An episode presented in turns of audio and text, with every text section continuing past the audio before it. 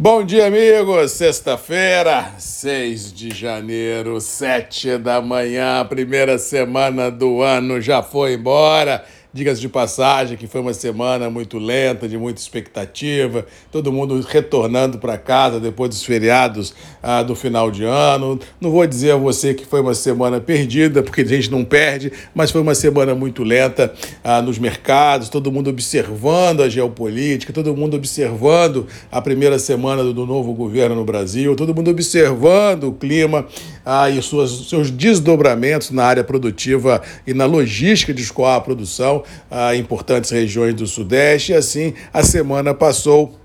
sem grandes negócios, sem grandes volatilidades e com preços, uma indicação de preços firmes, pelo menos essa é a pegada que se tem durante todos esses dias e ao que parece deverá ser o norte a ser guiado a partir de semana que vem. Ontem Nova York operou lateralizada, sem uma grande pegada, como já disse, todo mundo se testando nesse início do ano, mas notícias que vêm ah, climáticas lá do Vietnã dão conta de chuvas torrenciais, dificultando a vida dos cafeicultores por lá em plena safra, ou seja, notícias também de clima diverso na América Central e na Colômbia. No Brasil, não precisamos nem dizer de clima diverso, principalmente na região ah, do Conilon, da Zona da Mata, que realmente vem sofrendo com chuvas que passam da conta, trazendo prejuízos a campo e à cidade, e isso vem deixando os operadores numa zona não de conforto conforto, ou seja, numa zona de muita apreensão,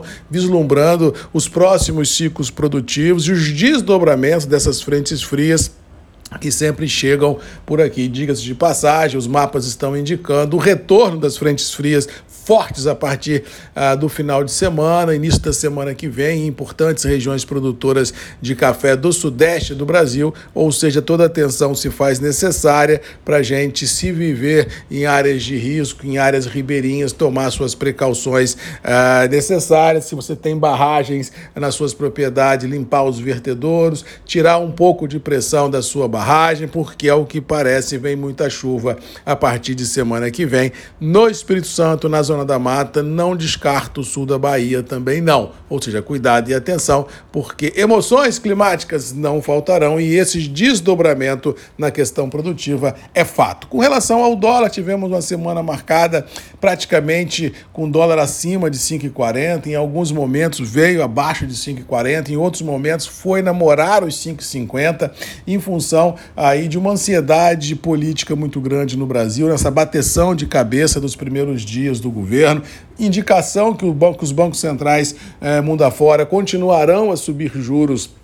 durante o ano de 23 e isso vem fazendo com que o dólar trabalhe num novo patamar, ou seja, dificilmente a gente vai vislumbrar um dólar muito fraco daqui para frente. A gente vai ter que se acostumar com esse novo normal de dólar acima de 5,30, de 5,40, quem sabe 5,50, porque essa vai ser a pegada, esse vai ser o desafio, esse vai ser a quebra do paradigma vislumbrando 23, a questão cambial. Mas dias de passagem, se por um lado ele pode comprometer as oscilações das bolsas, por outro, ele ajuda a sustentação dos preços do café em reais no mercado interno. Mas estamos terminando a semana, como diz o outro, consolidados, tanto no dólar quanto em Nova York, quanto no mercado interno, pouquíssimos negócios, fraca liquidez e a expectativa de fato e de direito vai ser para a semana que vem, quando aí sim todos os operadores estarão nos mercados outra vez tentando comprar e vender, tentando escoar, tentando pôr a vida em dia e com certeza aí sim vamos falar francamente, que o ano, se Deus quiser, vai começar a partir de semana que vem. No mais, bom final de semana a todos, fiquem com Deus, um abraço do Marcos Magalhães, da Voz do Café.